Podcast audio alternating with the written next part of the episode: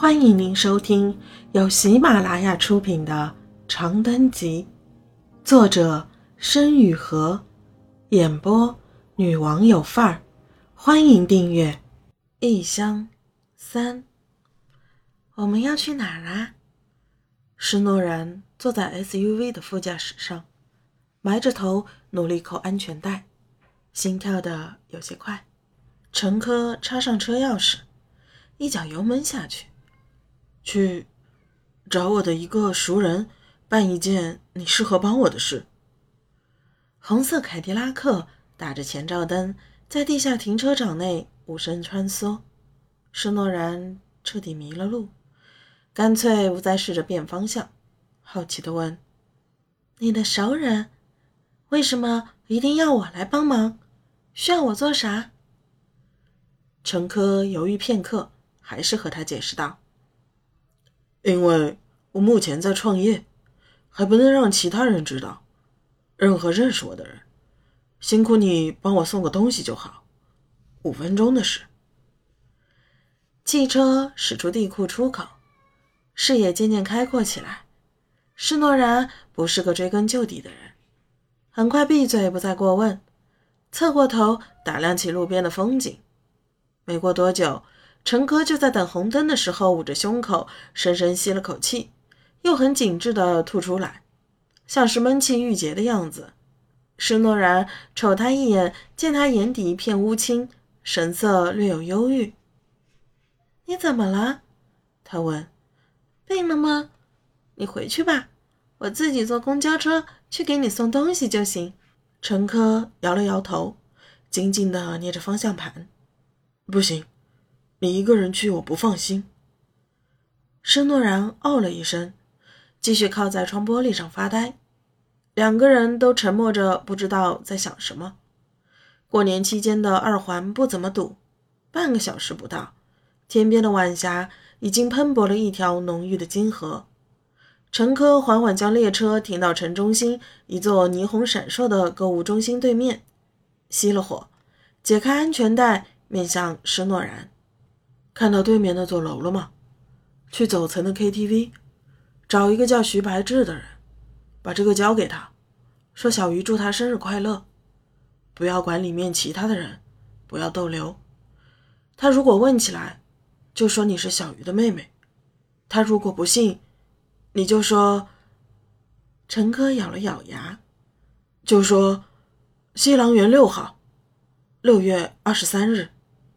施诺然点点头，接过陈科手中的提袋，隐约看到里面装着一本书和一张框着黑色背影的相片，就是送个生日礼物，对吗？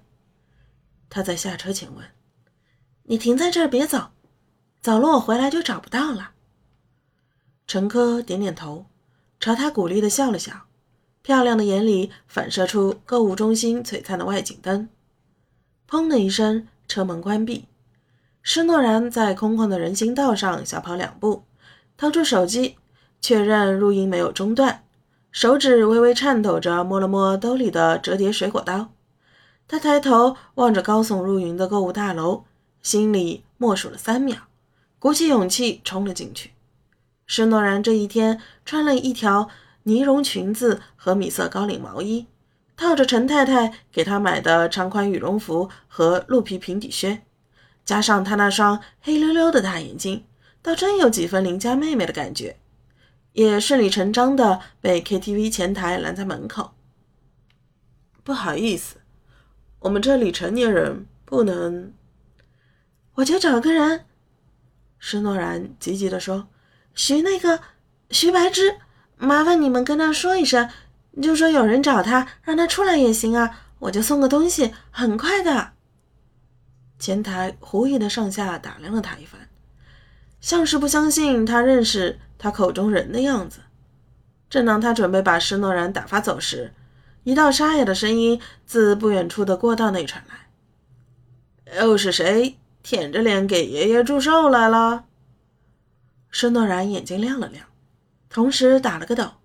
和前台同时向走廊里看去，出乎他的意料，露面的人既不像凶徒，又不像骗子，反而是个和陈科差不多岁数的青年。徐白志穿着一身黑色卫衣和工装裤，左手握着麦，右手撑着墙，满头的卷毛在脑袋顶上握了个看起来很不好惹的揪揪，帅得很直白的脸上泛着点红晕，不知道喝了多少。我，那个小鱼，我替小鱼给你送东西来，祝大哥生日快乐。施诺然小心翼翼地走近。在距离他两臂远的地方就停下来，伸出手示意他接过提袋。在他看不见的地方，他的手心里紧紧握着一柄被汗水浸湿的钢刀。徐百志低下头，沉默地看那个袋子，又抬起眼，浑浊地盯了他一会儿，直到施诺然手酸的要抖时，才低沉的开口：“你怎么知道他的？你是他什么人？”施诺然张口就来。妹妹，我是他妹妹。徐白芝笑了，那笑和陈寇温柔的笑还不一样，更肆意，更刺眼，更使人心生惧意。奇了，这年头死人魂儿都能现形了。丫头，说，你从哪儿知道来这人和我生日的？到底找我办什么破事？施诺然被他逼问的直冒冷汗，一咬牙，按照陈科教他的说：“我不是那个依依，但我真的认识陈小鱼，就是他让我来给你送这个的。你要是还不信的话，西西郎月六号，六月二十三日。”徐白志玩味的表情在听到这句话后瞬间凝固了，眼里闪过一丝讶异和稍纵即逝的惊喜。他的第一反应是逼近她，但很快发现这小姑娘已经被自己吓得抖成了筛子，只好无奈地叹了口气。我就知道那个怂蛋。他打了个响指，示意施诺然把提袋交给他，皱着眉靠墙问他：“这家伙还真是什么都跟你说呀？所以，他这是终于想好了，决定了？”不躲了，听众朋友，本集已播讲完毕，请订阅专辑，下集精彩继续。